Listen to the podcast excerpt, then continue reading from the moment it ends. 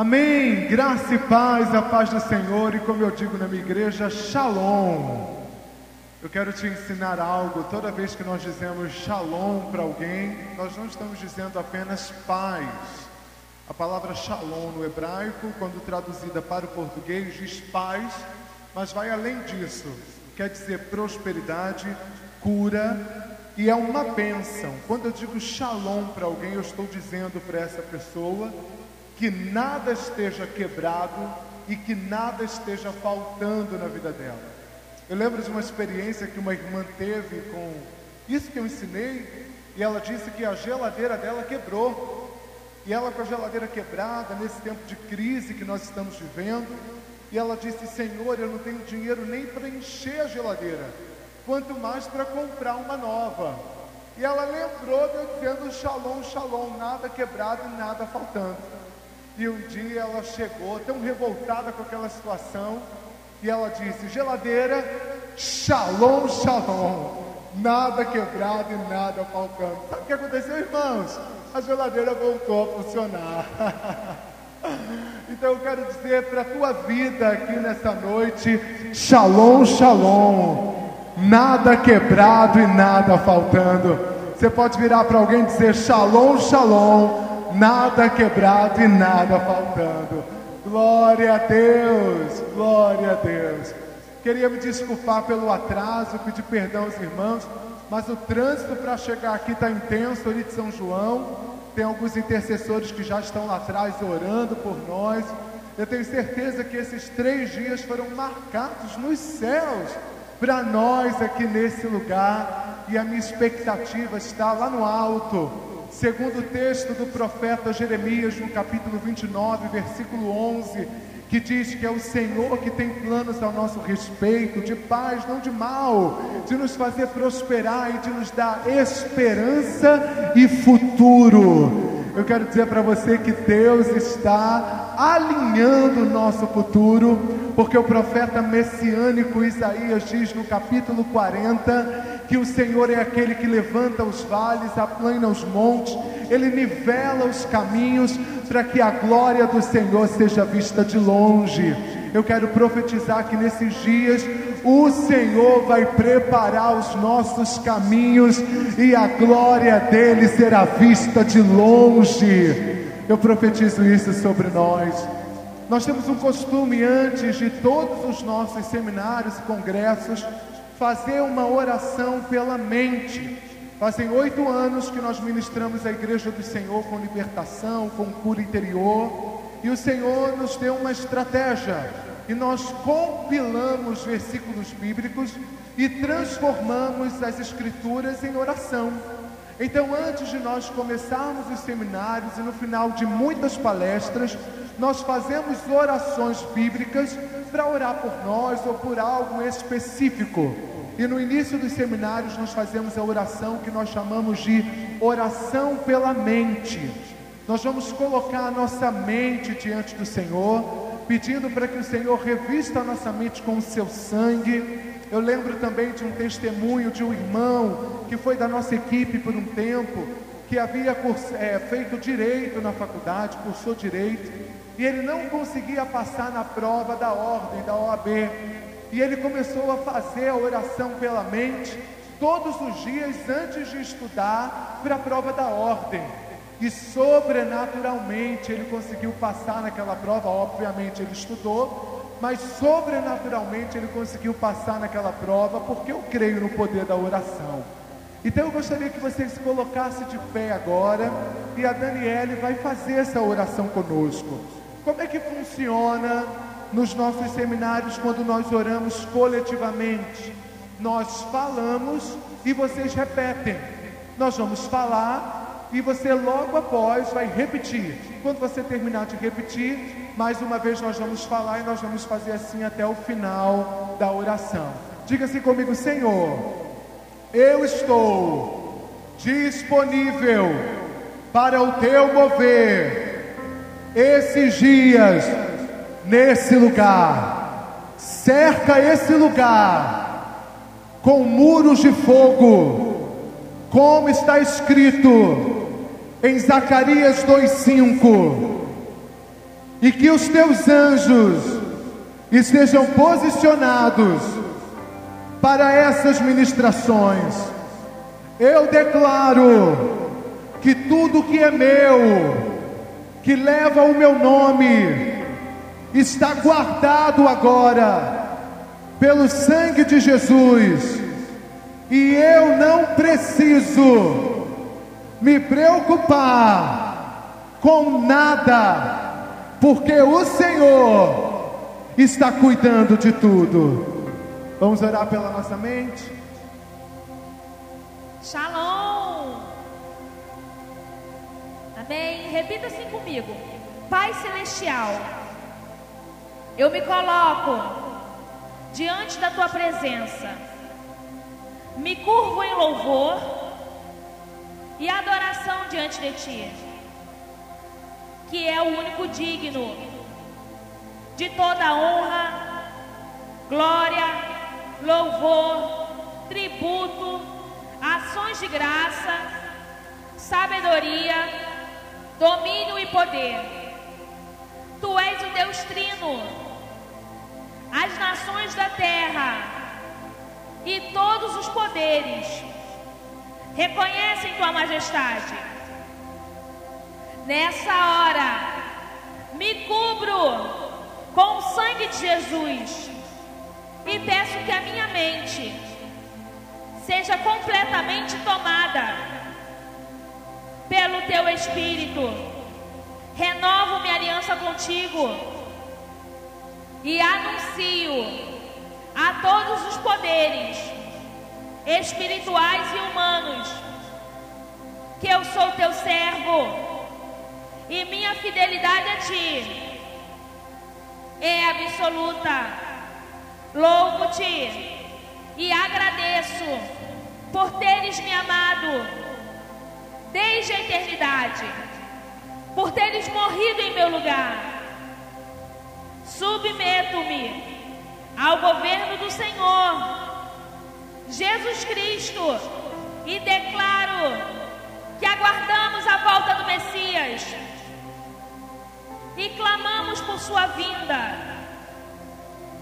Suplicamos que venha o teu reino e se estabeleça em mim e nessa geração com plenitude a tua vontade. Ó Senhor, capacita-me a vencer minhas guerras mentais, emocionais e espirituais. Recebo sobre mim o Espírito Santo. Recebo agora o Espírito do Senhor de sabedoria, de entendimento de conselho, de fortaleza, de conhecimento e temor.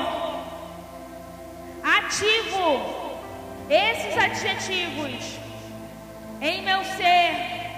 Declaro que o meu conhecimento está sendo ampliado. Que o meu cérebro comece a receber cura física e que a minha mente reaja à palavra de Deus. Declare que o meu corpo, alma e espírito receberão novas codificações e que haverá em mim um grande mover de transformação, assim como diz a palavra do Senhor.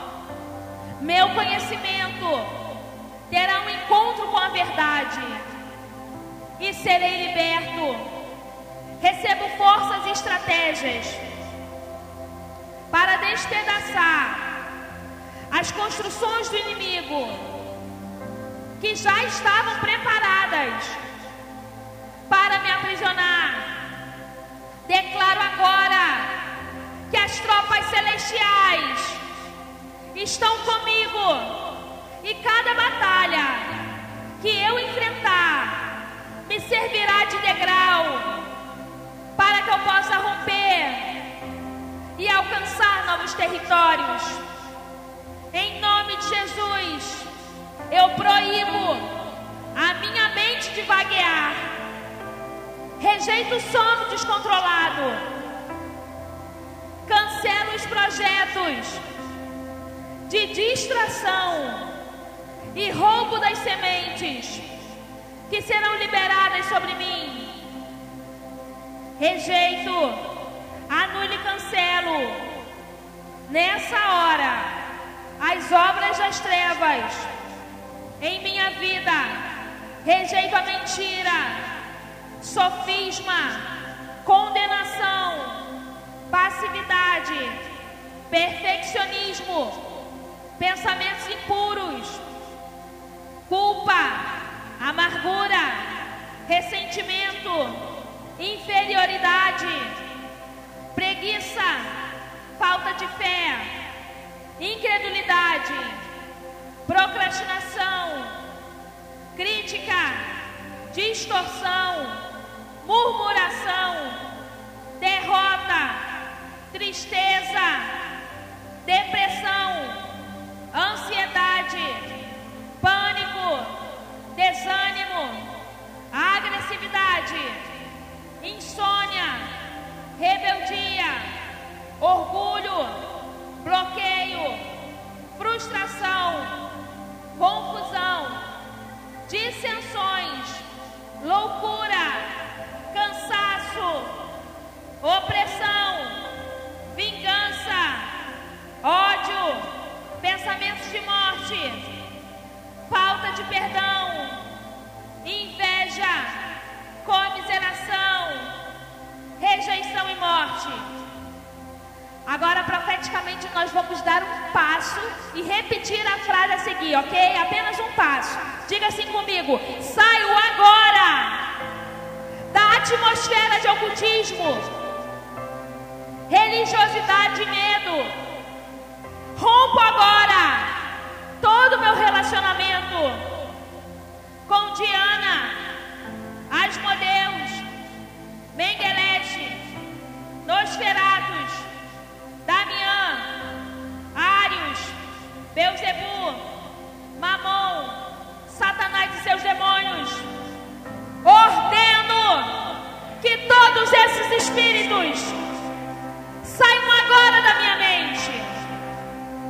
e de todas as áreas da minha vida.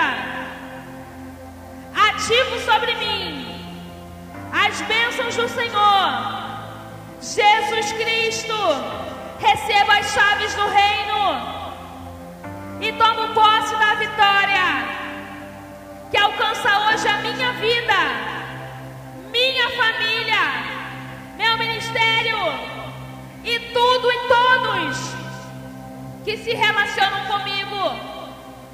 Eu te agradeço, Senhor, pela obra e avivamento que estás realizando em minha vida, em nome de Jesus Cristo. Amém. Agora a tua mão ela tá cheia de unção. Você acredita nisso? Você vai colocar ela sobre a sua mente. Nós vamos orar. Coloca a mão sobre a sua cabeça.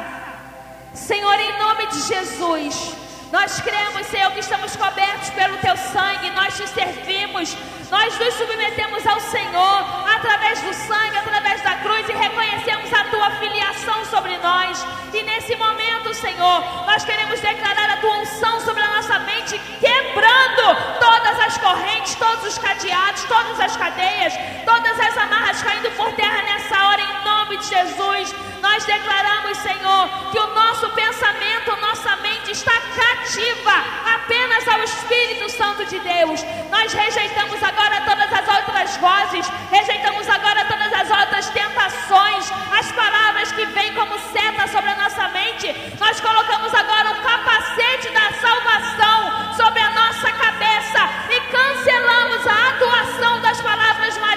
das palavras que ouvimos no passado.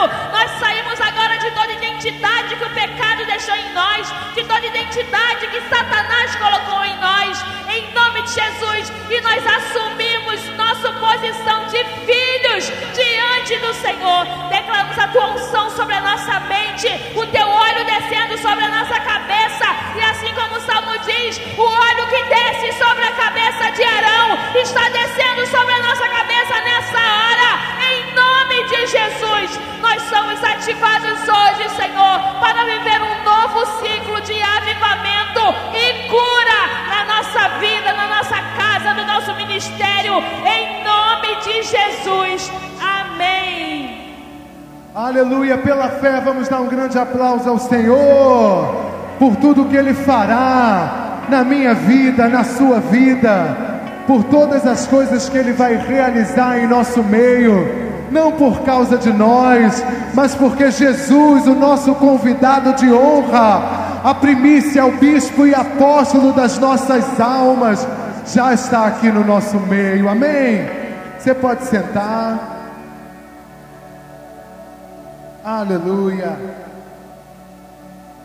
Amados, nós vamos trabalhar durante esses três dias algumas palestras onde nós vamos abordar a questão né, do assunto, a proposta do seminário, que é cura interior.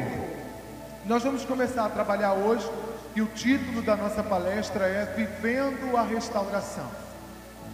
Já fazem alguns anos que eu trabalho com intercessão, uns 11 anos que Deus começou a me inspirar e me encher de ousadia, de coragem e de fome por isso.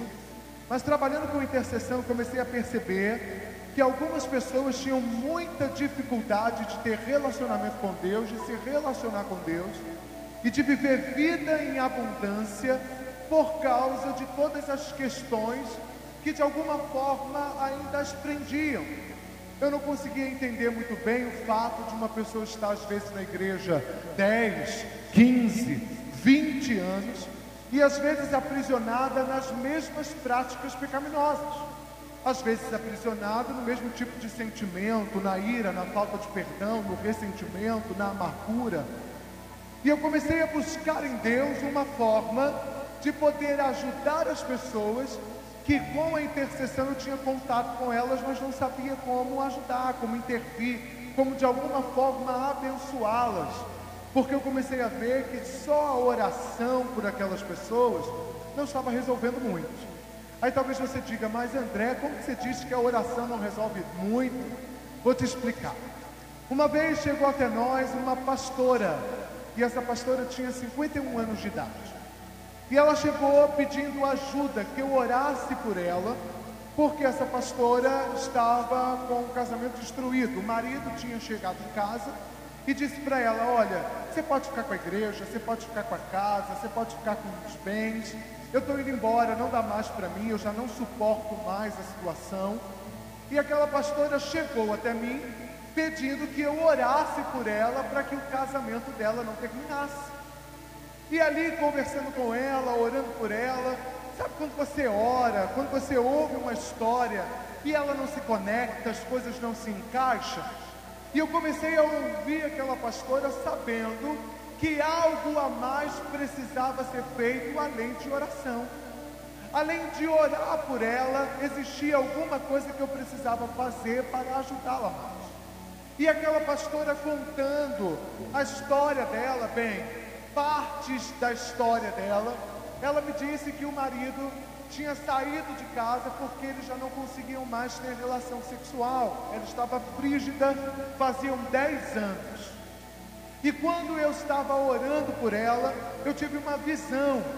E eu tenho o costume de quando eu estou orando por alguém, eu tenho uma visão, eu falo da visão que eu estou tendo, para que a pessoa ouça e de alguma forma se identificar alguma coisa, possa ministrá-la.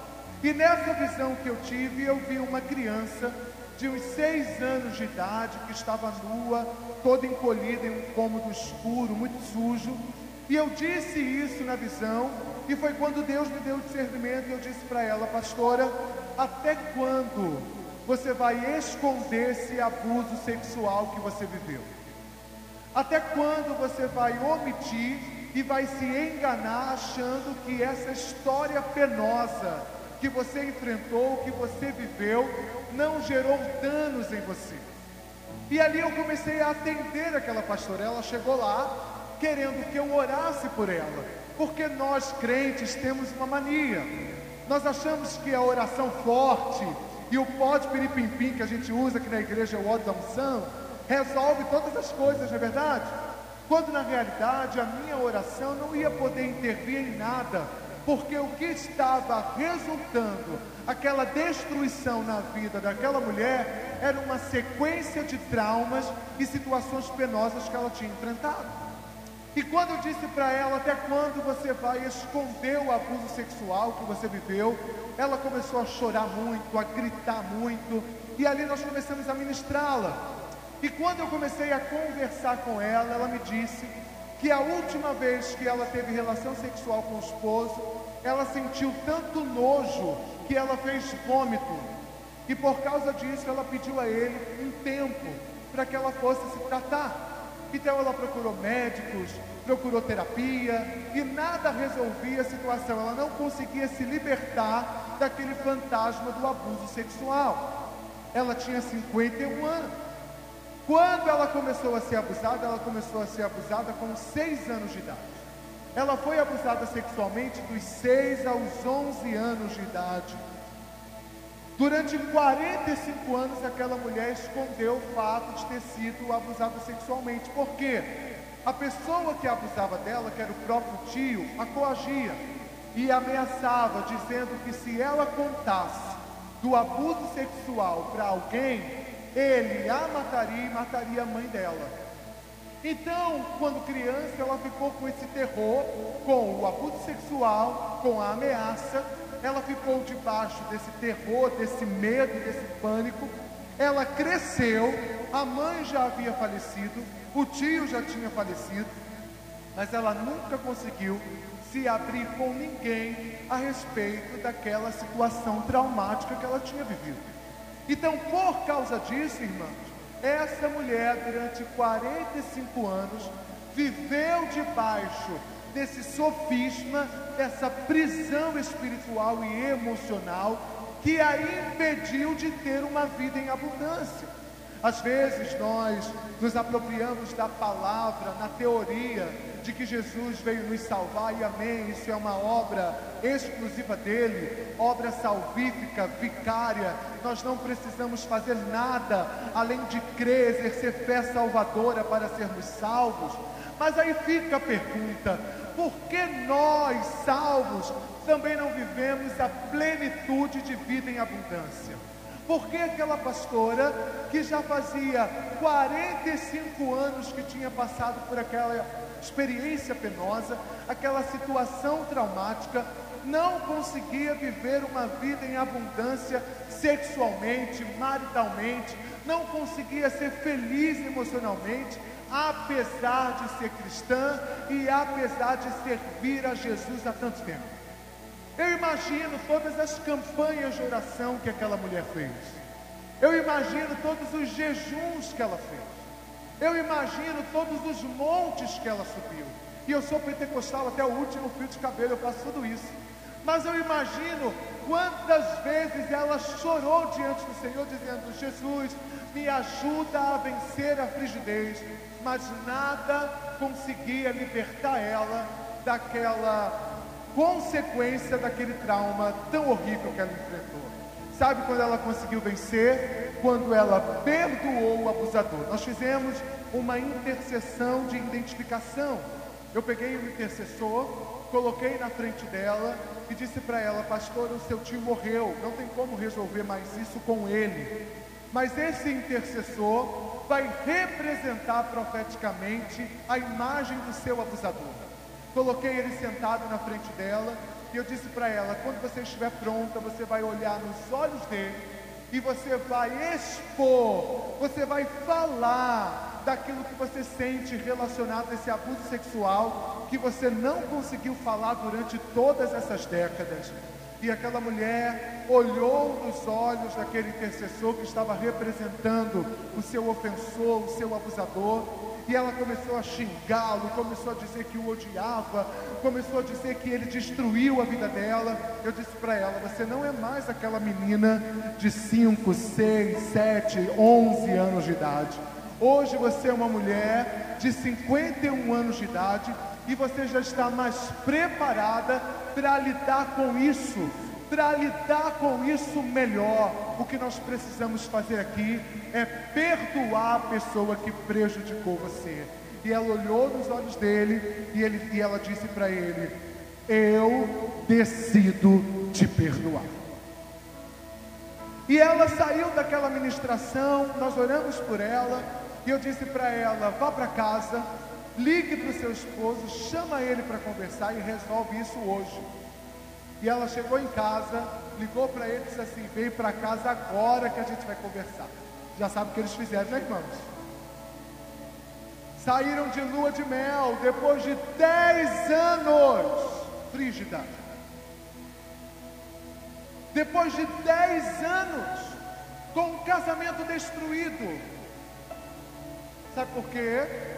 Porque os fantasmas do passado daquela mulher estavam impedindo ela de romper no sobrenatural. Eu tenho uma frase que geralmente eu uso no final dessa palestra, mas eu vou usar agora.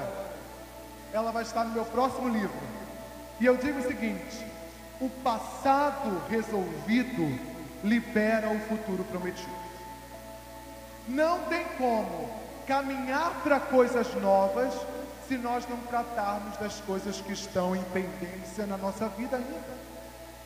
O profeta Isaías, o profeta messiânico Isaías, no capítulo 53, ele profetiza assim: Porque ele levou sobre si as nossas dores, as nossas enfermidades, o castigo que nos traz a paz estava sobre ele, e por suas pisaduras nós fomos sarados. Isaías está profetizando isso 750 anos antes de Jesus se manifestar na terra em carne. E ele está dizendo como se já tivesse acontecido. Por que, que ele fala assim? Porque Isaías entendeu que o mundo espiritual é atemporal, é ausente de passado, presente e futuro. Tudo está acontecendo aqui, hoje e agora coisas mal resolvidas na nossa história, situações penosas, traumáticas, situações que não foram esclarecidas, resolvidas, estão presentes na nossa vida hoje, estão construindo coisas hoje. Então, qual é o objetivo desse seminário, gente? Tratar todas as situações mal resolvidas na nossa história. É passar um pente fino na nossa história e opa, ver quais situações nós ainda precisamos voltar e resolvê-las. Eu lembro de Jacó. Jacó estava na casa de seu pai e Jacó ele comete um erro porque ele tinha uma família totalmente desestruturada. Sua mãe Rebeca era uma mulher também desestruturada e ela ensina o seu filho a mentir. Rebeca induz Jacó a mentira. E quando isso acontece, depois da consequência da mentira de Jacó, a própria mãe diz: foge para que a tua vida seja poupada. E ele vai para a terra do tio, lá em Padã Arã, ele foge para a casa de Labão. E chegando na casa de Labão, Jacó vai vivendo uma série de ciclos repetitivos Labão engana, ele engana Labão, e durante 21 anos ele fica preso, porque quem foge repete, quem engana é enganado. Então Jacó mente para o irmão, mente para o pai, foge. Chega lá, mente para o tio, o tio mente para ele, porque para todo Jacó tem o Labão. Labão foi o pastor de Jacó e ensinou ele uma lição.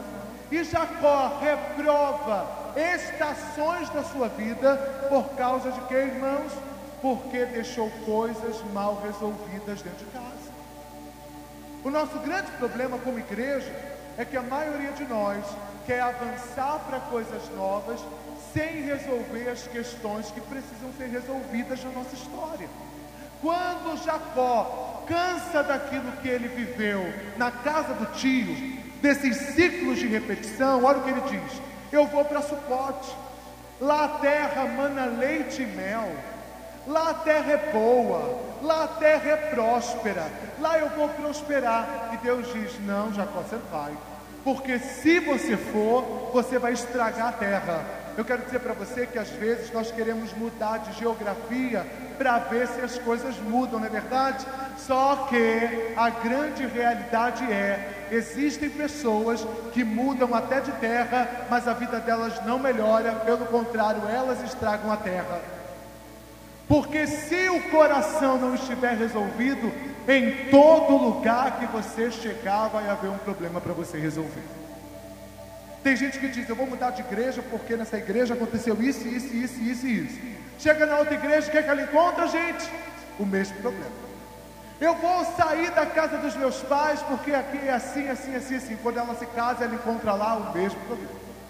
Eu vou sair desse trabalho porque nesse trabalho não está dando certo, porque o meu patrão não me valoriza, e blá blá blá blá blá. Chega no outro trabalho, ela encontra o mesmo problema. Por que, que isso acontece? Porque situações mal resolvidas que nos fazem fugir, nos levam imediatamente para uma repetição de ciclo. Jacó, quando estava indo para Sucote, Deus preparou um caminho para ele. Qual o caminho que Deus preparou? Foi um caminho de conserto e de reconciliação. Ele estava querendo fugir para que a vida dele mudasse e ele fosse próspero em outra terra. Mas quando Deus olha a intenção de Jacó, que no hebraico é kavaná, que quer dizer intenção do coração, Jesus usa essa palavra em Mateus 7, em Mateus 15, Davi também em Salmo 51 esquadrinha o meu coração, a intenção do meu coração. Quando Deus olha o coração de Jacó, Deus diz: Eu vou precisar interromper Jacó. Existe um momento da nossa vida onde o próprio Deus nos impede de prosseguir. Existe uma estação na nossa vida que o próprio Deus, eu imagino Deus, colocando a mão no peito de Jacó e dizendo: Jacó, se eu te deixar passar, você vai repetir mais 40 anos da sua vida, porque essa é a conta. Se ele foge da casa do pai com 17, 18, se ele sai da casa do pai com essa idade, alguns fazem essa conta, se ele passa 21 anos na casa do tio, vamos supor que ele tem 40 anos de ciclos repetidos, de histórias difíceis, de histórias traumáticas, e eu imagino Deus colocando a mão no peito de Jacó e dizendo: Jacó, eu não vou te deixar sair daqui enquanto você não resolver, porque se você chegar em Sucote, do jeito como você está hoje, você vai estragar aquela terra também. E a gente está orando, Deus, eu quero uma boa família, eu quero um bom casamento, eu quero ser feliz, eu quero ser rico, eu quero coisas novas, carro novo, casa nova. Deus, eu quero ser muito próspero, Deus, eu quero ter um ministério muito grande. Deus, eu quero isso, Deus, eu quero aquilo, Deus, eu quero ser reconhecido. E Deus está olhando para nós e dizendo: os seus comportamentos construídos baseados nas raízes da vida que você tem vão te impedir de ser, de ser próspero, de avançar, de romper, de desatar também nesse ciclo, porque você foge, você não resolve, você foge. Então o próprio Deus nos impede até a hora de nós tomarmos a decisão e termos a coragem de olhar nos olhos desses fantasmas e resolver. Aí que está a grande questão, por exemplo, de Jacó. Quando ele chega no val de Jaboque e um ser espiritual se encontra com ele. A Bíblia não diz anjo, mas um ser espiritual, na forma física, encontra com Jacó e o retém. Gente, o Val de Jaboque é interessantíssimo, porque as águas subiram num nível, mas foi muito rápido. Era quase impossível essa dinâmica. Eu acho que veio uma tromba d'água de uma vez só e impediu Jacó de passar, porque só essa é a explicação.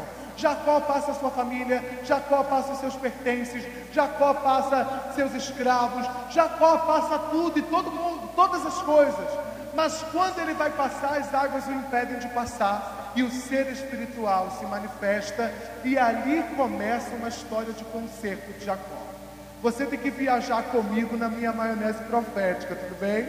Mas eu fico imaginando Jacó olhando nos olhos do ser espiritual e o ser espiritual confrontando Jacó em todas as coisas que ele precisava ser confrontado. Lembrando Jacó de todas as coisas que haviam se passado, em vez de resolver, ele fechou a porta e disse: Não quero mais falar. No meu livro Gileade eu falo sobre as quatro características do não perdão. A gente diz que perdoou, mas perdeu a alegria. A gente diz que perdoou, mas não quer ver pintar de ouro. A gente diz que perdoou, mas se afasta e não quer resolver de forma nenhuma. Forma nenhuma. Então a gente fecha as portas. A gente coloca a sujeira debaixo do tapete. A gente nega porque a psicologia vai dizer que uma das manifestações de defesa, nós vamos trabalhar isso amanhã de manhã, uma das manifestações de defesa da nossa alma é o estágio de negação. E a gente nega que alguns fatos aconteceram para que a gente não tenha que resolver. Mas não é porque você foge, nega ou omite que algo vai deixar de influenciar você naquilo que você tem sido. Então, automaticamente, quando aquele ser espiritual encontra com ele, eu acredito que aquele foi o momento do conserto. O Val de Jaboque, como é popularmente conhecido como Peniel, foi o momento de conserto de Jacó, até que ele estava pronto para ir para outra fase, que era se reaproximar do irmão.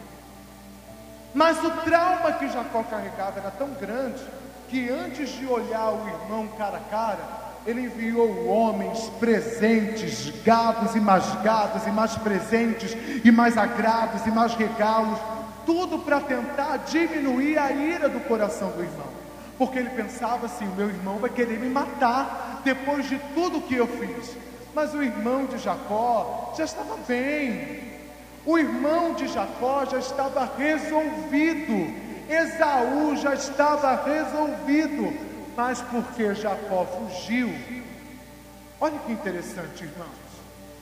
Esaú já estava resolvido, mas porque Jacó fugiu, algo que já tinha acontecido fazia 21 anos, estava vivo dentro dele, como se tivesse acontecido agora. Você está entendendo? Por que, que já se passaram tantos anos daquele episódio de dor na sua vida, de abandono, de rejeição, de palavras malditas? Já se passaram tantos anos daquele trauma, mas todas as vezes que você toca no assunto, você sente o medo, o pânico, a dor, a angústia, como se tivesse acabado de acontecer. Porque é assim que funcionam as coisas no mundo espiritual. Coisas mal resolvidas lá atrás estão presentes aqui hoje e agora. Eu sempre dou o exemplo de essa é uma mistura de histórias. Eu sempre dou o exemplo desse camarada que eu vou chamar de João. Tem algum João aqui? Levanta a mão. Não é de você que eu estou falando, tudo bem? Não te conheço, não é de você. Mas eu chamo esse camarada de João. O João chegou na igreja. João chegou na igreja. E o João, ele aceitou Jesus e ele está no primeiro amor. Esse é o processo da restauração. O João chegou na igreja, ele aceitou Jesus, ele está envolvido com a igreja. E o João, durante um ano e meio, dois anos, o João está totalmente disponível para ser o homem que Deus quer que ele seja. O João fumava, o João abandonou o cigarro, o João bebia, o João não bebe mais. O João pegou tudo aquilo que ele usava lá no Espiritismo, jogou fora. O João fez a fogueira santa. Você lembra da fogueira santa que você fez quando você aceitou Jesus? Você pegou lá, tudo que você usava na macumba, o CD que você usava lá, o de pagode que você tinha, os Zé do teclado que você gostava. Você pegou todas aquelas coisas, colocou numa fogueira e disse: Isso não serve mais para mim. Só que Ed Renekiewicz e alguns outros teólogos dizem, falam sobre isso.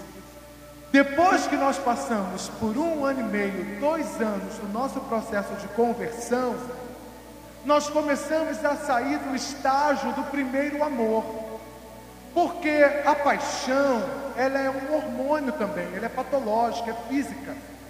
A paixão, quando você se apaixona por alguém, é liberado um hormônio no seu cérebro e você faz coisas que só uma pessoa apaixonada seria capaz de fazer. Você lembra quando você se apaixonou? Você escreveu um rolo com o nome do seu amado, fez cartas de amor, fez juras de amor, ia levar a varou em casa três quilômetros andando, tudo porque você amava muito. Tem coisas que só uma pessoa apaixonada faz, porque esse hormônio deixa a gente um pouco emburrecido.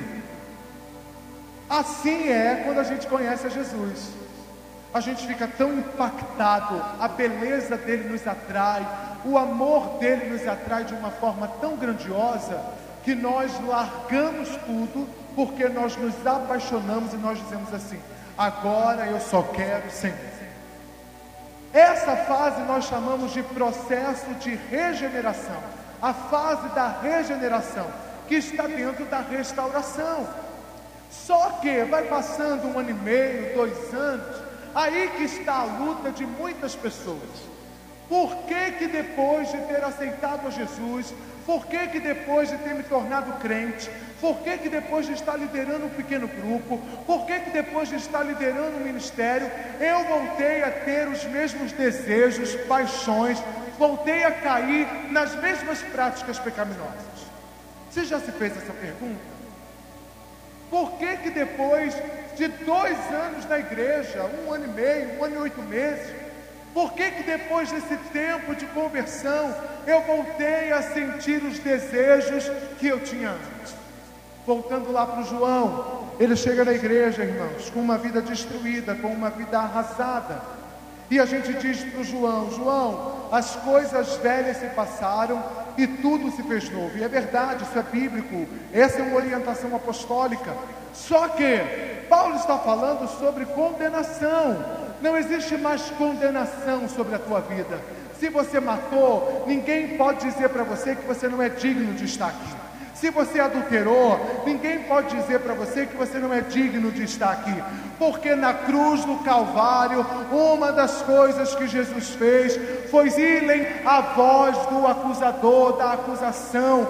Não existe mais condenação para nós que estamos em Cristo, independente daquilo que você fez no seu passado, no dia que você aceitou a Jesus, que você o recebeu como seu Salvador, nada é um fator limitante no seu passado que possa impedir a operação da obra salvífica de Cristo.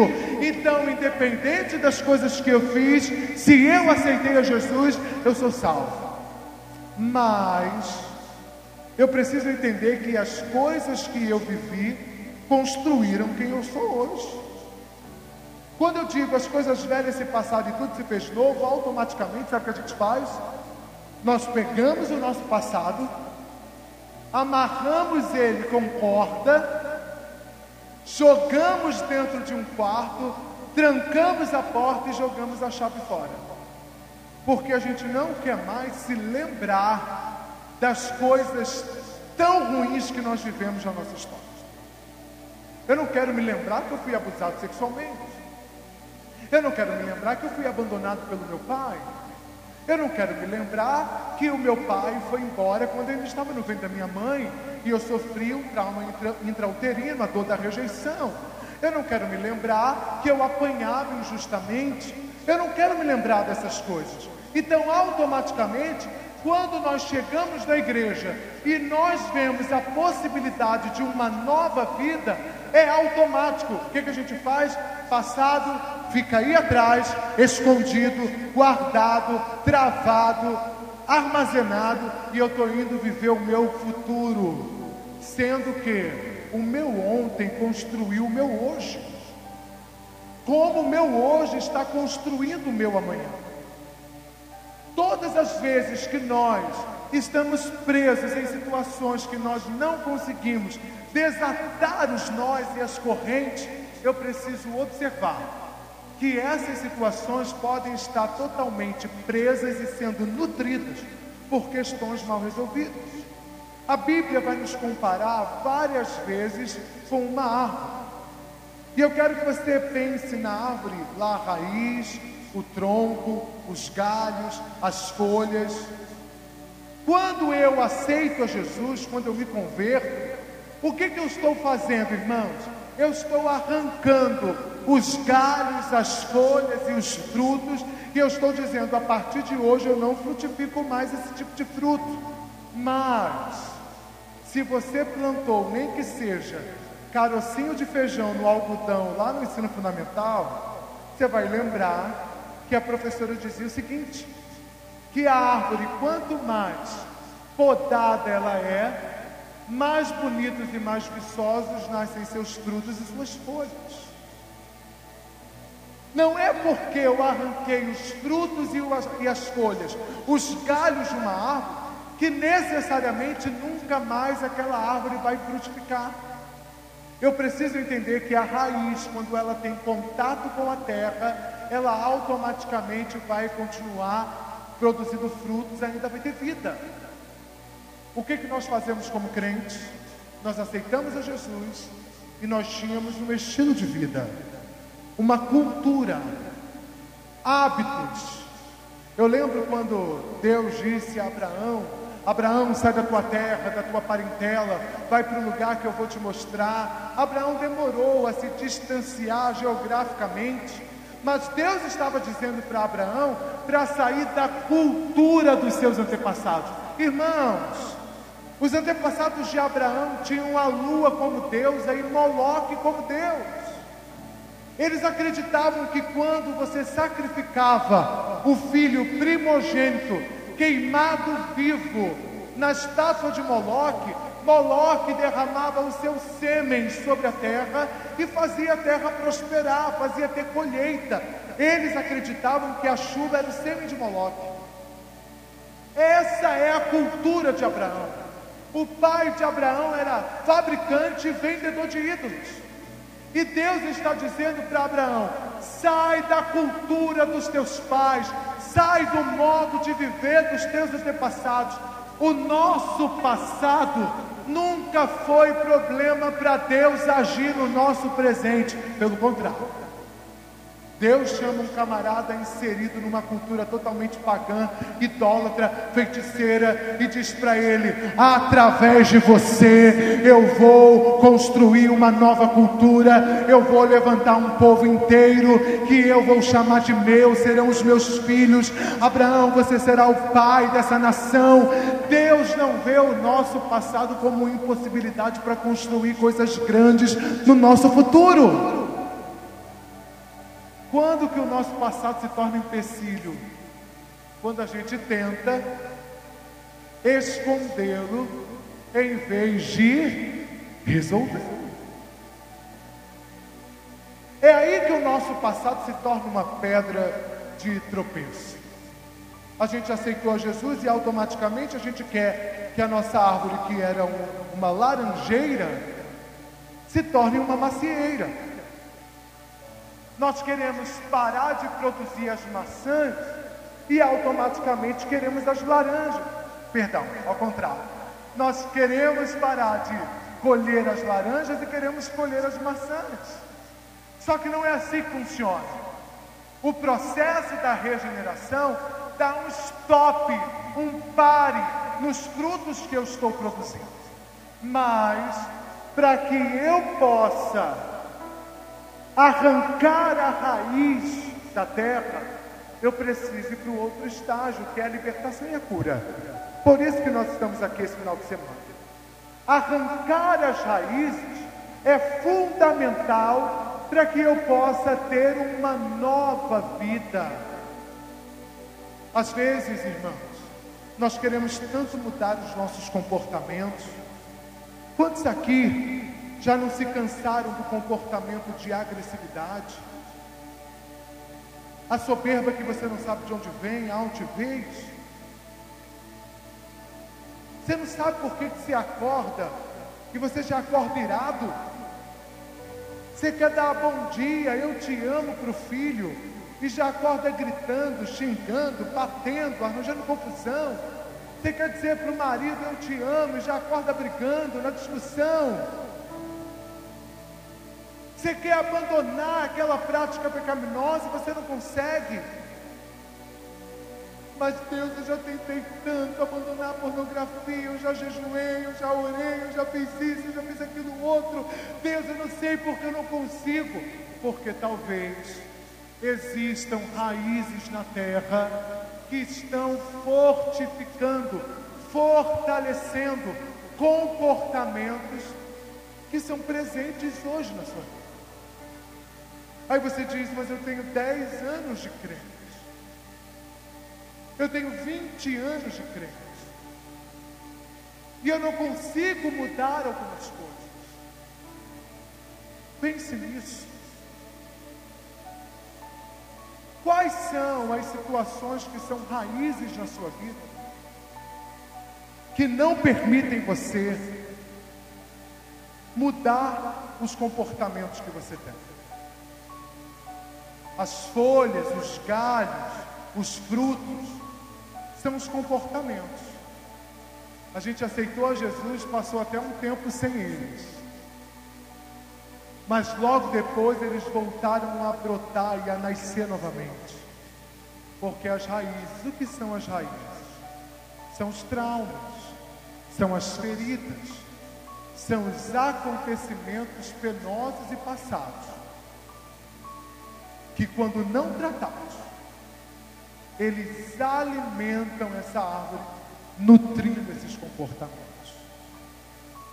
O João Chegou na igreja violento, agressivo, batia na mulher, batia nos filhos. E eu não sei se você lembra daquela história do menininho que chegou para o pastor e disse: Pastor, nós podemos é, morar aqui na igreja? Porque aqui na igreja o meu pai, ele é alegre, ele é feliz. Aqui na igreja ele trata bem a minha mãe. Aqui na igreja ele trata bem a nós. Aqui na igreja ele é tão simpático. Mas em casa o meu pai bate na gente. Em casa o meu pai bate na minha mãe. Em casa o meu pai maltrata a gente. E por que que isso acontece, gente? Por que que uma pessoa que está dentro da igreja tem esse tipo de comportamento? Porque deixou de arrancar as raízes da terra. O João, lembra do João? Chegou na igreja com todos esses comportamentos: endividado, violento, violento com a esposa, violento com os filhos, pervertido sexualmente, cheio de vícios.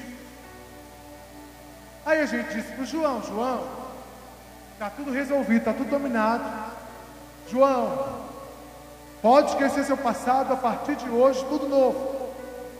Só que daqui a dois anos, o João vai se ver dentro do mesmo embaraço, dentro das mesmas situações que ele vivia antes de aceitar a Jesus. E o João vai ter três possibilidades. Ou o João passa pela libertação e pela cura, ou o João se desvia. O Brasil é um dos países com o maior número de pessoas desviadas no mundo que apostataram da fé. O IBGE agora, quando vai fazer a sua pesquisa de campo, né, diária, eles perguntam qual a sua religião. Antigamente, quando você dizia que era católico, eles perguntavam se era praticante ou não. Hoje, quando você diz que é evangélico, eles perguntam praticante ou não. Por que, que a pessoa se desvia? porque ela não consegue lidar com a culpa de ser crente e está presa nas mesmas práticas pecaminosas que ela estava presa antes de aceitar a Jesus. Ela diz: Esse lugar não é, não, eu não sou digno para este lugar, eu não sou digno de orar, eu não sou digno de estar na presença de Deus, porque eu não mereço estar aqui, eu não mereço ser amado por Deus. Você conhece alguém que está está desviado ou que um dia se desviou, levante sua mão para eu te ver. É ou não é o pensamento dessa pessoa? De culpa, presa na culpa, porque voltou a praticar os pecados que ela praticava antes. E a terceira possibilidade é ela se tornar uma religiosa.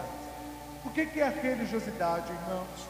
Apocalipse 2 e 3, João vai dizer que havia um grupo de homens que pareciam ser judeus, mas não eram. E João diz: a respeito desses, eu digo, eles são a sinagoga de Satanás. Você sabe o que é religiosidade? É quando eu mostro ser aquilo que eu não sou. O próprio Jesus disse que os religiosos, os fariseus, eram como sepulcros caiados. Eles eram bonitos por fora, mas podres por dentro. O problema de Deus conosco nunca foi o pecado. Por isso que Jesus se entregou para que fôssemos redimidos do nosso pecado. Em 1 João 1, versículo 8 e 9, João diz que todos nós cometeríamos pecados todos os dias. Deus não está contando quantos pecados nós estamos cometendo. Porque através do sacrifício de Cristo, Deus está usando uma lente, um óculos. Imagine eu aqui com o meu óculos e esse óculos, os óculos de Deus, é o sacrifício de Cristo na cruz. E quando Ele olha para nós, ele, ele nos vê santos e justos, apesar das nossas culpas e das nossas queixas. Mas o pecado que nós praticamos nos destrói e dá ao diabo o direito de agir contra nós.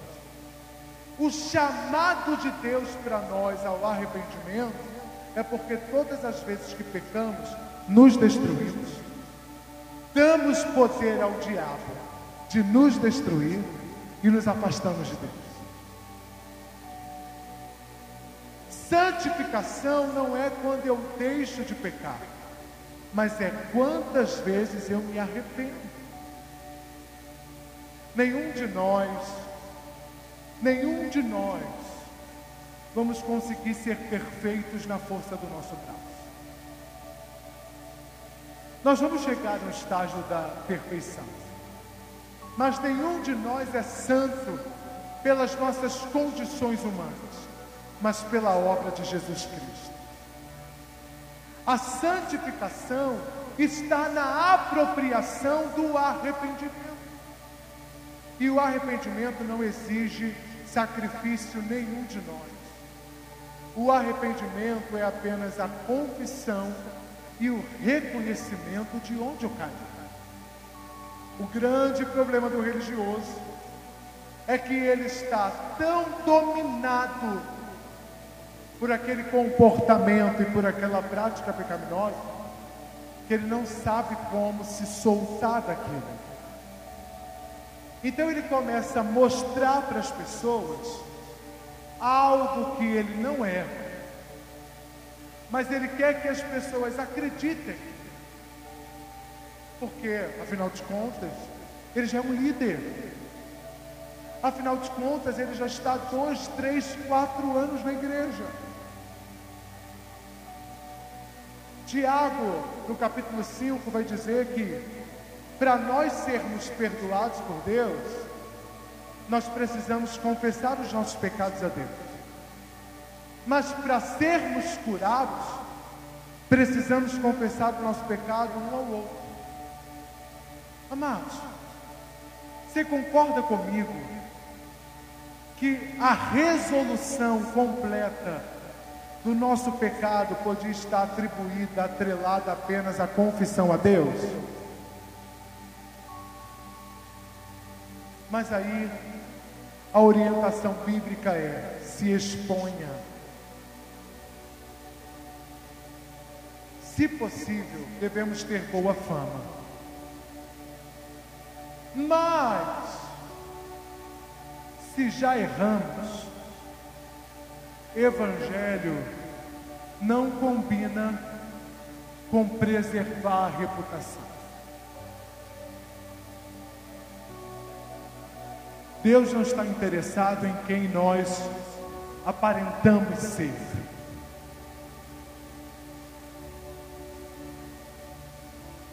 Isso é religiosidade.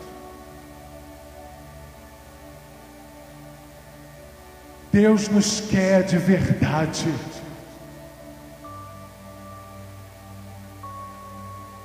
Deus nos quer arrependidos. Deus nos quer na nossa essência verdadeira. Não no nosso fingimento. não tendo uma vida de pecados, uma vida de comportamentos feridos e que ferem.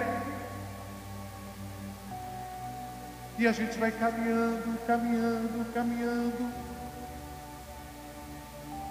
E esquecendo que um dia nós vamos ter que prestar contas. Não daquilo que nós mostramos às pessoas que éramos, mas daquilo que somos de verdade. Por isso que está escrito que no grande dia muitas pessoas vão prestar contas e o Senhor vai dizer: Apartai-vos de mim, porque eu não vos conheço. Cura, libertação, restauração é revelar a dor é revelar a raiz, é revelar quem é de verdade, é expor quem você é de verdade, é sinalizar o que você é de verdade, é abrir mão da sua reputação, é resolver os problemas.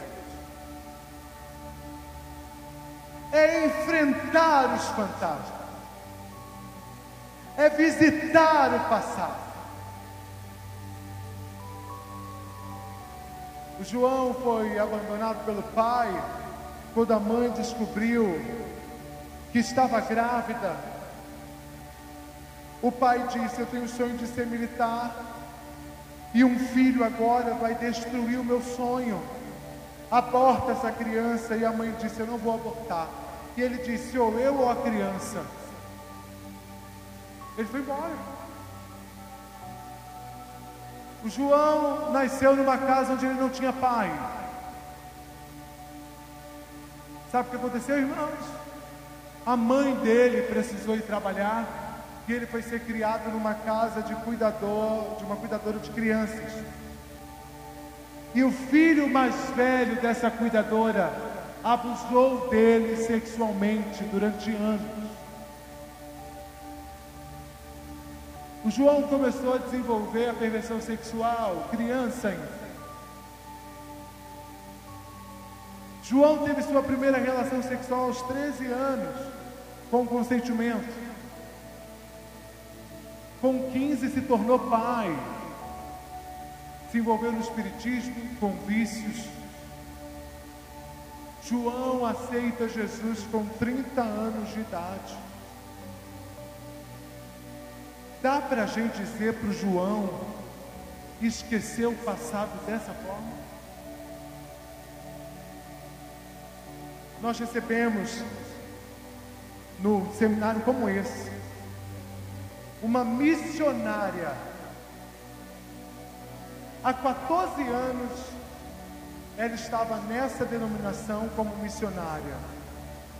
Washington, você me dá uma cadeira dessa, por favor? Gente, eu sou eu sou bariátrico, estou num pós-operatório, então de vez em quando eu vou dar uma sentada, tudo bem? Obrigado, filho. Essa missionária estava há 14 anos na mesma denominação. Quantos anos, gente? Quantos? 14 anos na mesma denominação. Só que, olha que interessante.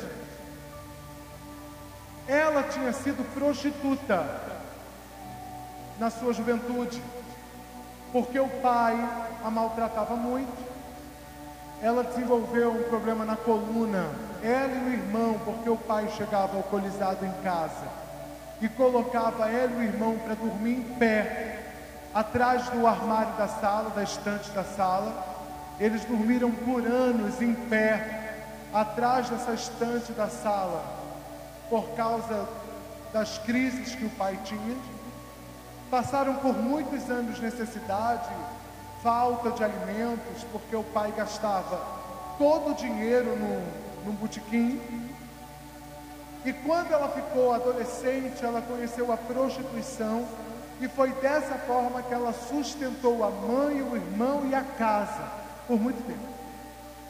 Até que a mãe se separou do pai, se desligaram, ela se converteu, virou missionária mas já faziam 16 anos que ela não falava com o pai. Esse título combina com esse comportamento? 16 anos, sendo 14 anos da mesma denominação. E ela chegou pedindo ajuda porque o casamento dela estava destruído. O marido também tinha ido embora de casa e ela queria restaurar a vida emocional dela. E ela queria que na ministração nós orássemos e tudo fosse resolvido. E eu disse para ela, minha irmã, a sua ministração está em você entrar no seu carro e ir ver o seu pai. E ela brigou comigo, ela relutou comigo, e ela chorou e ela disse: Eu não vou. E eu sei que uma semana depois o pai dela mora no Espírito Santo. Hoje essa irmã faz parte da nossa equipe e ela conta esse testemunho. Chorou, brigou, bateu o pé, mas entrou no carro com toda a família, com o irmão, com a mãe e foi ver o pai no Espírito Santo. Chegou lá, passaram uma semana na casa do pai brigaram, gritaram, se ofenderam, mas antes de ir embora, se resolveram. E ela disse: Pai, eu te perdoo por todas as vezes que você me fez sofrer. E porque durante 16 anos eu não te procurei e você também não me procurou mas eu decido resolver a minha história aqui hoje. Eu decido restaurar a minha vida e o nosso vínculo. Eu te perdoo, mas eu queria saber se você pode me perdoar por todas as coisas que eu fiz, falei e por todo o tempo que eu não te procurei. E ali eles se resolveram, ali conversaram, choraram, se amaram eu sei, irmãos, que ela voltou para o Rio de Janeiro completamente diferente. Com a vida resolvida, com o coração resolvido. Às vezes nós queremos que as coisas se resolvam em um passe de mágica. Mas o processo da restauração inclui ver quais raízes que ainda estão na terra que nós precisamos resolver, que nós precisamos arrancar, que nós precisamos remover de lá, para que aí sim a gente viva a reeducação. O que é reeducação? É quando eu aprendo a viver novamente. Aí sim eu estou pronto para viver uma vida em abundância. Quantos aqui querem viver uma vida em abundância? Quero dizer para você que a gente precisa procurar algumas raízes. Eu quero fazer com você, a minha hora está começando a acabar, uma lista de perguntas. Se todas as vezes que eu fizer a pergunta, sua resposta for positiva, você vai gritar ai. No 3 eu vou fazer um teste. Quando eu disser 3, você vai gritar ai, tudo bem? 1, 2, 3. Ah, pode ser melhor. 1, 2, 3.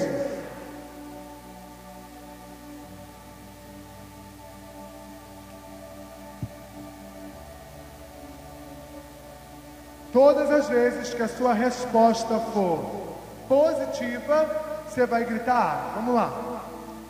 Você já se envolveu com outras religiões antes do cristianismo?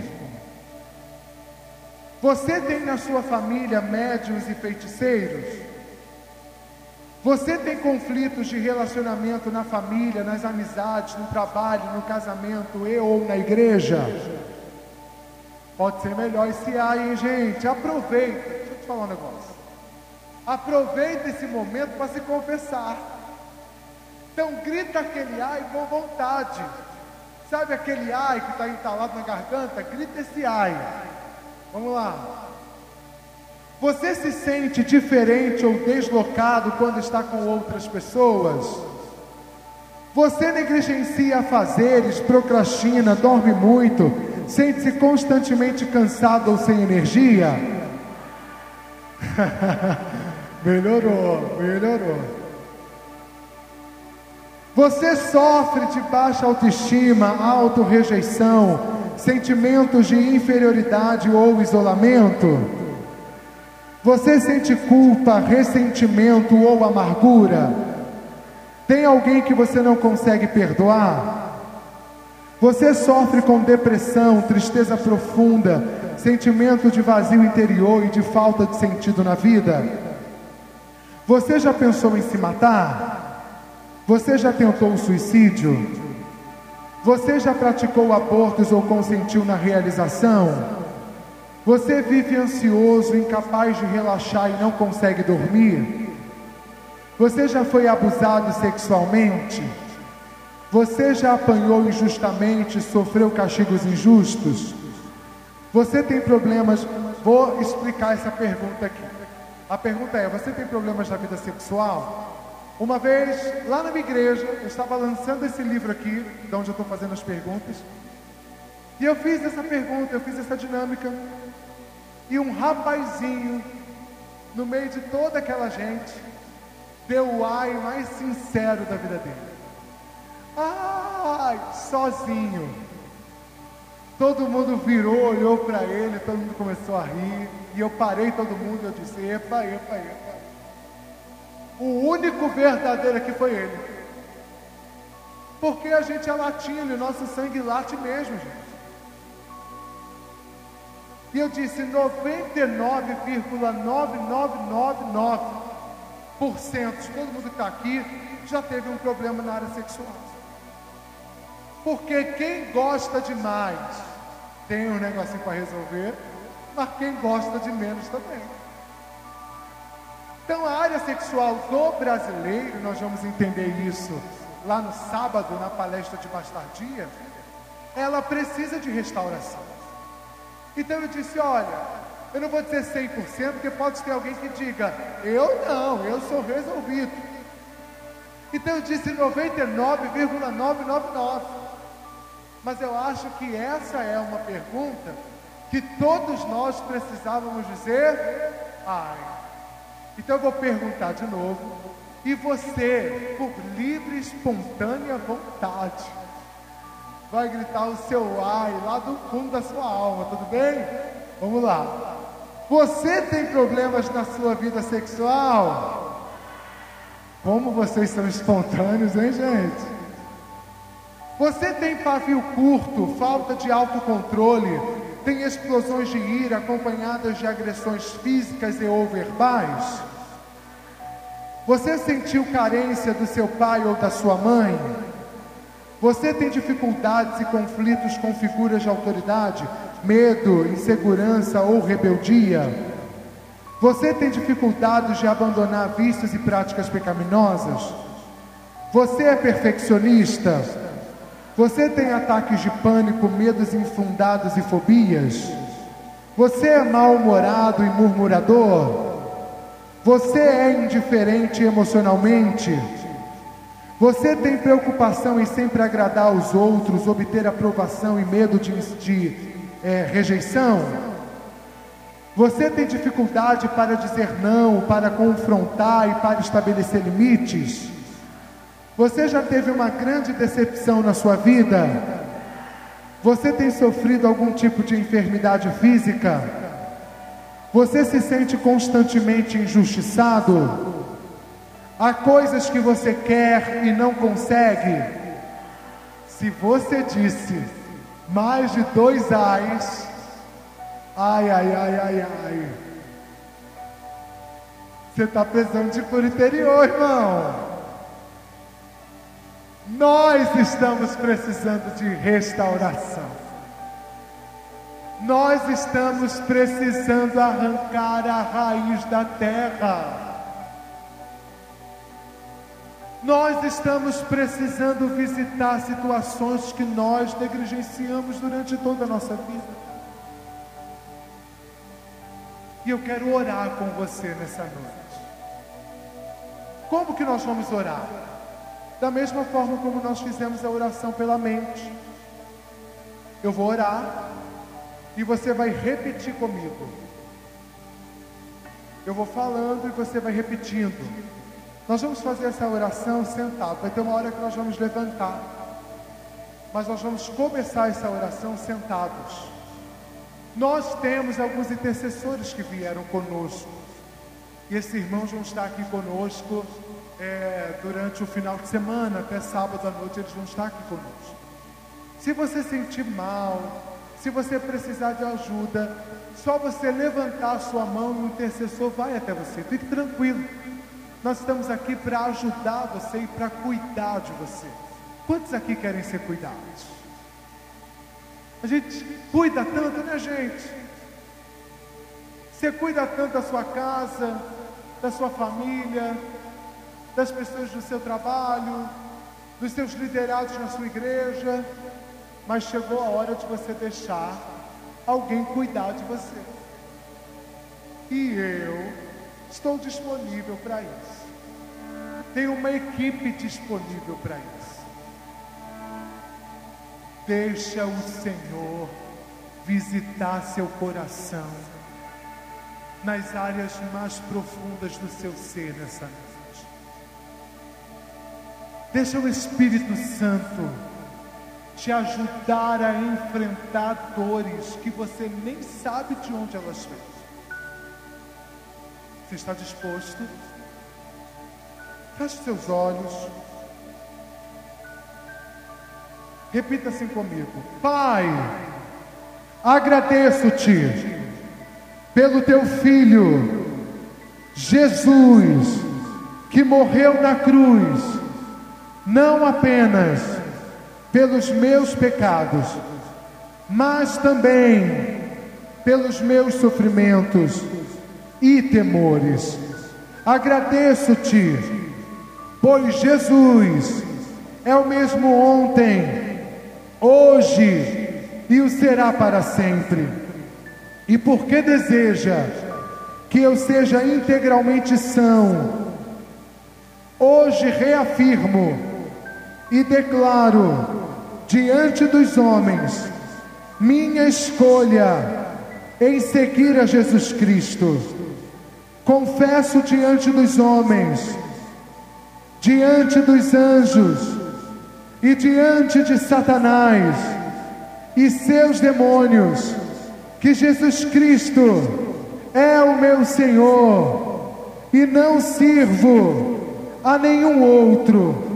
Reafirmo também o meu desligamento de qualquer vinculação da minha vida, do meu nome, dos meus bens, da minha família a Satanás. Assim como diz a palavra do Senhor, creio está sendo mencionado pelo Filho diante do Pai. Peço ao Senhor que vás também até três e quatro gerações e rompas todos os laços genéticos que me possam ser prejudiciais. Jesus, tu sabes tudo que me diz respeito, até do que aconteceu e ocorreu antes de eu nascer. Agradeço-te pela tua presença ali, quando minha vida começou. Caso medo ou qualquer outra forma de rejeição tenha a mim sido transmitida quando eu me encontrava no ventre da minha mãe, peço-te que me libertes desse mal. Obrigado, Senhor, por tua presença, quando da ocasião do meu nascimento e o teu amor por mim. O Senhor estava lá, quando eu estava nascendo.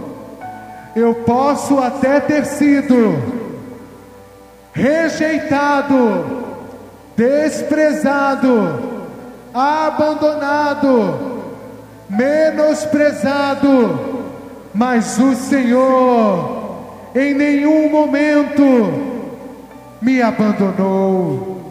Senhor, volta ao meu passado.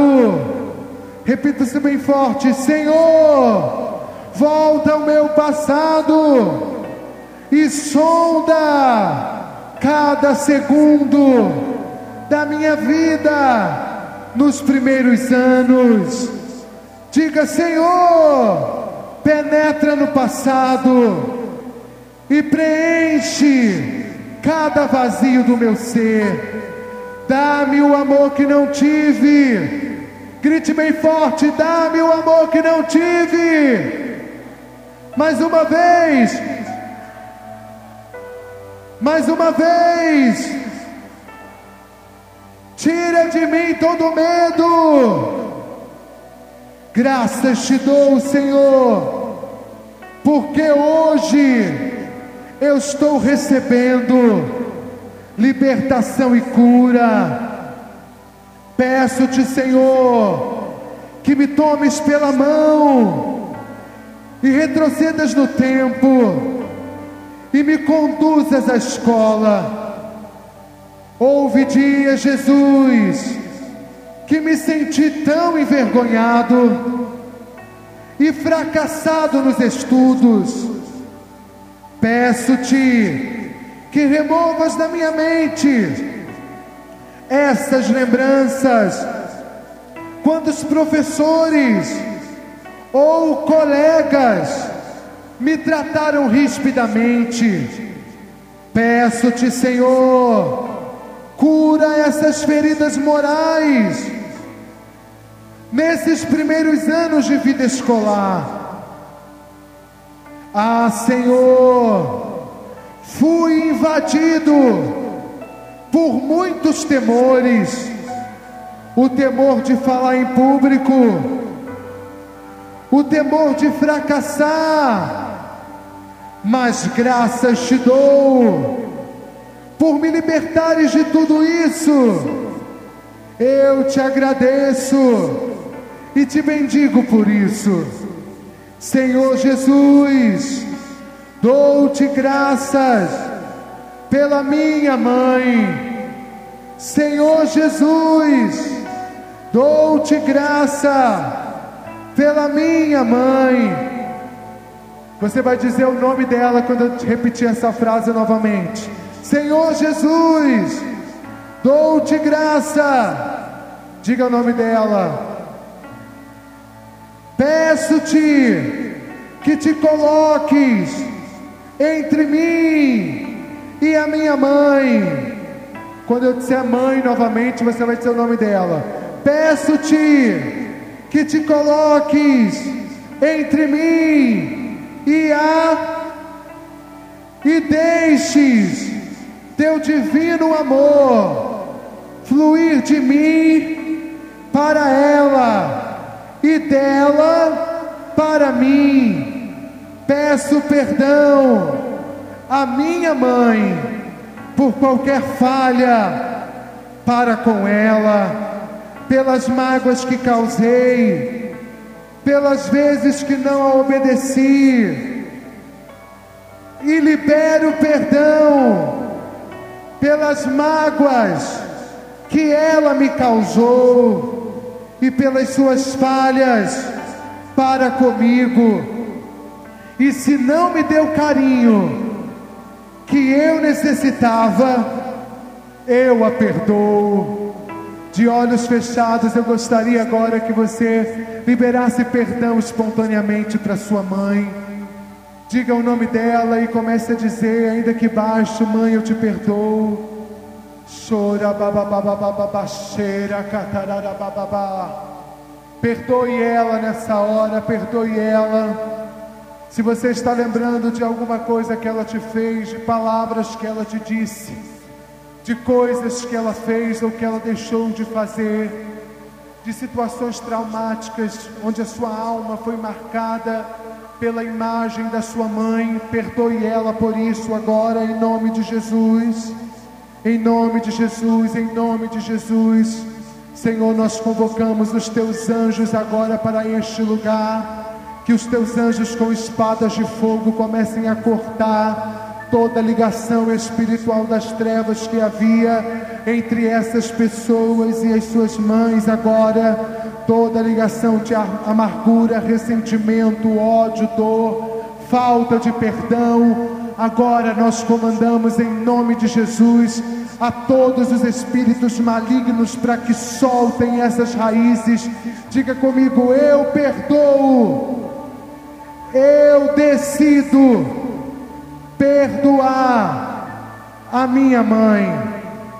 Libero perdão também para o meu pai, por não ter dialogado comigo, por não ter dialogado comigo por ter sido ausente na minha infância, por não ter me dado carinho, por não demonstrar amor, por não ser amigo, por ser grosseiro, por não me entender no período da adolescência, por me decepcionar quando eu disser pai, você vai dizer o nome dele. Diga: Eu libero o meu pai. Diga o nome dele: Eu libero o. Diga: Senhor, Senhor, supre isso, supre essa carência com o teu amor. Apresento agora a ti, os meus irmãos, onde houve sentimentos de ciúmes, competição ou ressentimento, peço-te que o teu poder restaurador venha restaurar os laços rompidos. Eu perdoo os meus irmãos pelas mágoas que me causaram. Peço-te que me perdoes em tudo que eu falhei para com eles. Graças te dou, Senhor, pela tua presença comigo durante os anos da adolescência, quando eu estava no colégio foram anos de novos temores e emoções. Lembro-me de várias recordações penosas, brincadeiras com coisas perigosas, desvios em minha conduta, mas eu te agradeço por estares presente com tuas mãos protetoras em todo esse tempo. Remova agora de mim, Senhor, qualquer sentimento de humilhação, de vergonha, de culpa, de temor ou fracasso. Quero sentir que me amavas e estavas comigo em cada uma daquelas situações. Restaura toda mente afetada, Senhor Jesus, consertando aquilo que foi lesado. E quando eu cheguei à idade adulta, passei por novos temores, frustrações e mágoas. Vem, Senhor Jesus, cura-me. Vem, Senhor Jesus, cura-me dessas frustrações e de toda mágoa, e coloca alegria no meu coração, alegria da salvação. Declaro agora que vou perseverar em te conhecer e ser transformado pela revelação de quem tu és na minha vida pessoal, na vida emocional, familiar, financeira, profissional, sentimental, sexual, espiritual, ministerial e moral, em nome de Jesus. Aleluia. Eu gostaria que, ainda de olhos fechados, você fizesse a sua oração espontânea, dizendo: Jesus, sonda o meu coração. Jesus, o Senhor sabe todas as histórias da minha vida que ainda estão mal resolvidas. O Senhor conhece todas as situações que enfrentei e não consegui resolver, perdoar. Todas as áreas onde espíritos malignos me aprisionaram.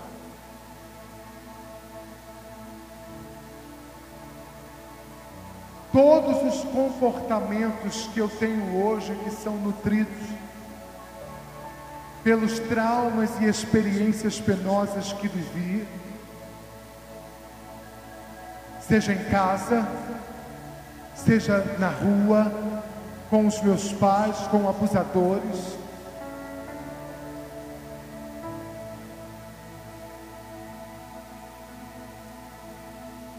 Jesus, aqui está a tua igreja nessa noite.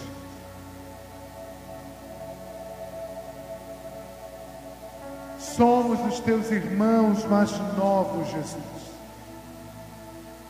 E fomos feitos filhos por intermédio do teu sacrifício no Calvário. E foi pelas tuas pisaduras que fomos sarados. Por isso nós nos apropriamos dessa obra redentiva.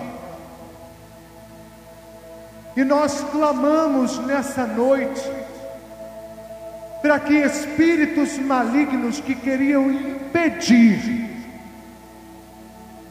de sermos completamente restaurados e curados, para que sejam amarrados e impedidos de agir, e que haja um grande mover de libertação e de cura em nosso meio. Jesus, o Senhor conhece pessoas aqui. E existem pessoas que estão com o choro preso,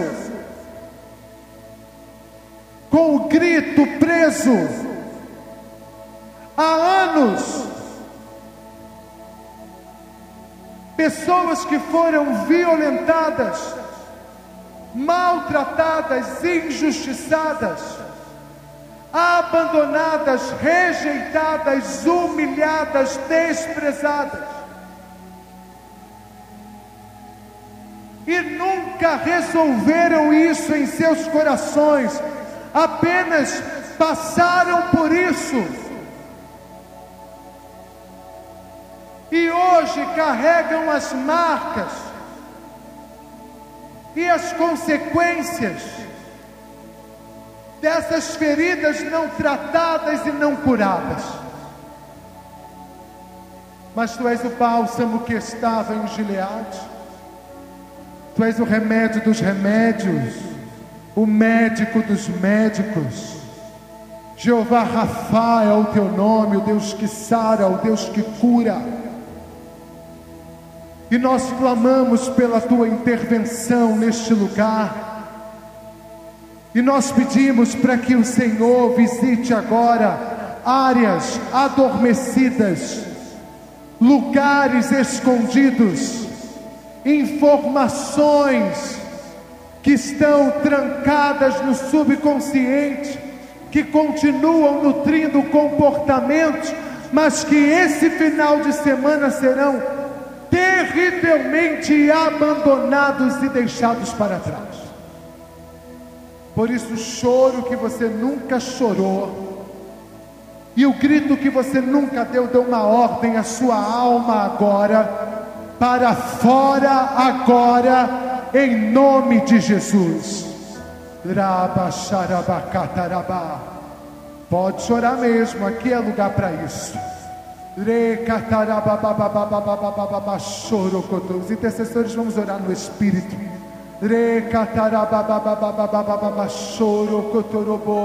Comece a mexer na dor, na ferida, na sujeira que você guardou durante todos esses anos, meu irmão. Evangelho não combina com reputação. Não tenha medo das pessoas verem que você está chorando. Não tenha medo das pessoas verem ouvirem os seus gritos.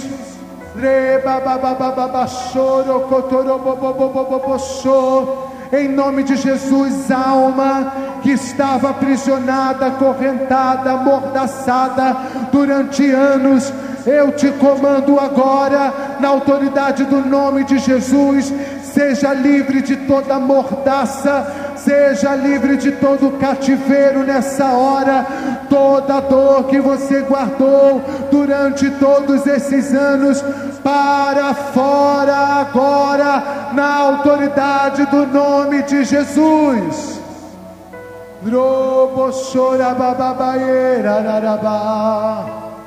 Pode chorar mesmo, chore mesmo. Ponha para fora a sua dor. Ponha para fora a dor da rejeição Lembre-se das situações que você viveu, que você já nem lembrava mais.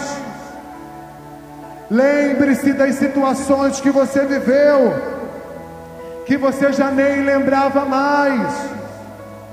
Coisas que você enfrentou na sua vida, que você esqueceu como um mecanismo de defesa, dizendo: Eu vou esquecer para não doer quando na realidade essa era uma dor adormecida dentro de você.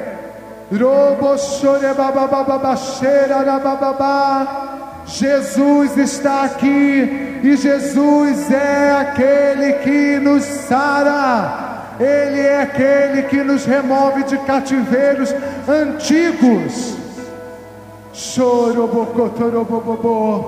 Seja livre nessa hora da dor da carência, da dor que a carência te causou, da dor que os tratamentos injustos te causaram. Visite nessa, hora os lugares que doem na sua alma. Visite nessa hora as lembranças penosas quando você estava sendo torturado, abusado, apanhando injustamente, ouvindo palavras de injustiça, palavras malditas, e isso te aprisionou até aqui. Lembre-se agora do dia em que o trauma que você viveu te gerou a crise de ansiedade que você sofre hoje. Lembre-se agora, deixa o Espírito Santo te mostrar onde a ansiedade começou, onde o pânico começou. Deixa o Espírito Santo te mostrar onde os seus transtornos psicológicos e psiquiátricos estartaram, começaram. Anjos do Senhor, nós contamos com o serviço de vocês neste lugar miríades e miríades de anjos de Malaíns neste lugar. Nós declaramos nessa hora, em nome de Jesus, que tudo aquilo que o diabo preparou para impedir você de ser restaurado está sendo desfeito nessa hora, em nome de Jesus. Repita assim comigo, Senhor Jesus, eu aceito ser conduzido em um caminho de restauração e de cura. Guarda meu coração. Eu recebo uma proteção especial até amanhã de manhã. Continua mexendo, Jesus, comigo, com as minhas emoções que essa noite eu lembre de situações que eu já tinha esquecido, mas não estão resolvidas. Eu estou disponível para ser curado.